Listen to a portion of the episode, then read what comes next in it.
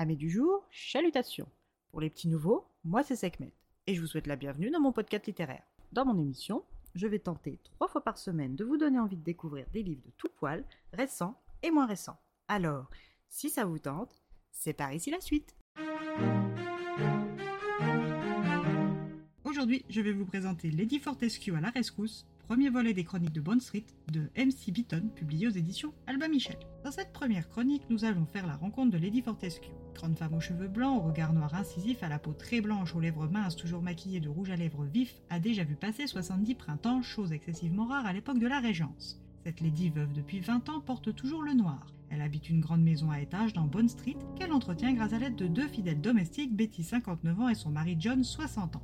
Après la mort de son époux, Lady Fortescue s'est progressivement vue tomber dans la pauvreté et a commencé à vendre tout ce qui avait de la valeur pour pouvoir acheter du charbon pour une petite pièce et un peu de nourriture. Elle appartient comme beaucoup d'autres personnes bien nées comme elle à la classe sociale désargentée, mais titrée ou noble. Lady Fortescue aime se balader dans Hyde Park pour regarder passer les voitures, les hommes et les femmes bien mis, ainsi que tous ceux qui, comme elle, s'escriment à cacher leur pauvreté coûte que coûte. C'est lors d'une de ses balades dans Hyde Park qu'elle va faire la rencontre du colonel Standhurst. Cet homme d'un certain âge, grand et à la chevelure blanche, se tient comme elle bien droit malgré son âge.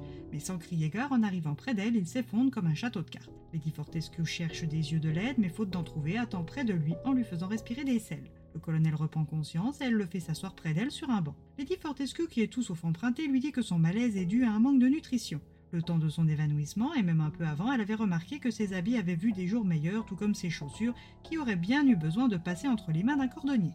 Le colonel ancré dans ses convenances, de l'époque, nie, mais Lady Fortescue lui avoue être dans une situation similaire, désargentée avec plus souvent froid et faim qu'autre chose. Pour appuyer ses dires, elle lui raconte sans tabou mais avec une pointe de honte son humiliation récente chez son neveu le duc Rochester. Lors de son dernier séjour chez son parent, le manque d'argent lui a fait prendre le risque de voler des chandeliers en argent dans l'une des pièces annexes de la grande propriété. Malheureusement pour elle, elle a tout de suite été prise la main dans le sac et sommée de rentrer chez elle. Le colonel, après avoir entendu cette élégante lady avouer son forfait, a voulu aussi avoir faim depuis longtemps.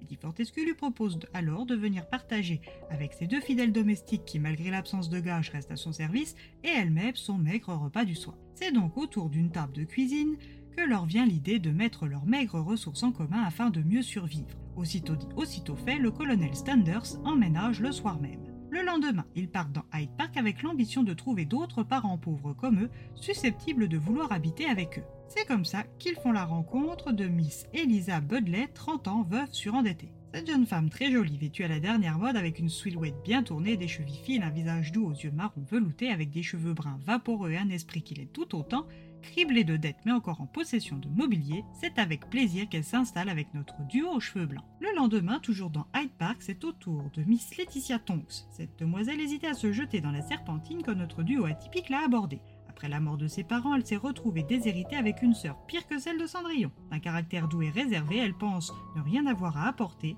mais Lady Fortescue lui offre sa place si elle le désire. L'avant-dernière pensionnaire est une certaine Mademoiselle Harriet James, une amie de Miss Budley de faire la rencontre de Lady Fortescue et du colonel Standers. Cette jeune femme de 28 ans s'est retrouvée orpheline peu de temps après le début, première saison à Londres. Belle brune aux yeux verts, elle avait fait tourner toutes les têtes, y compris celle du neveu de Lady Fortescue, le duc Roster, mais la mort de ses parents, plus les nombreuses dettes laissées derrière, l'ont contrainte à la pauvreté, et même si elle n'a pas une capacité financière forte, elle sait très bien cuisiner et pour pas cher elle aussi emménage à Bond Street. Notre dernier locataire de Bond Street est Sir Philip Somerville. Sir Philip est vieux, arthritique et sans mauvais. Cet énergumène s'est toujours imposé chez tous ses hôtes et y a développé un talent pour le vol, lui permettant de satisfaire une petite partie de ses besoins. Mais le vol nécessite de la rapidité, de la dextérité et de la souplesse, trois choses que l'âge lui ôte petit à petit.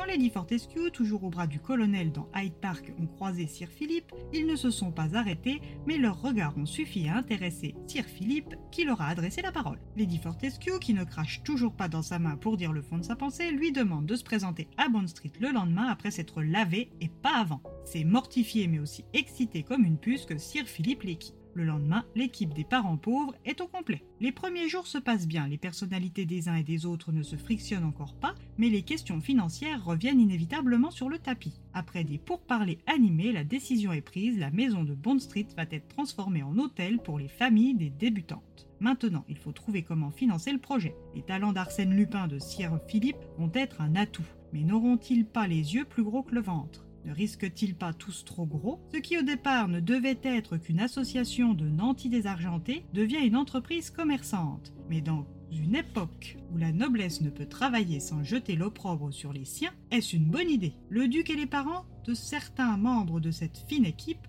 vont-ils laisser faire? À vous de suivre et découvrir au fil des pages les réponses.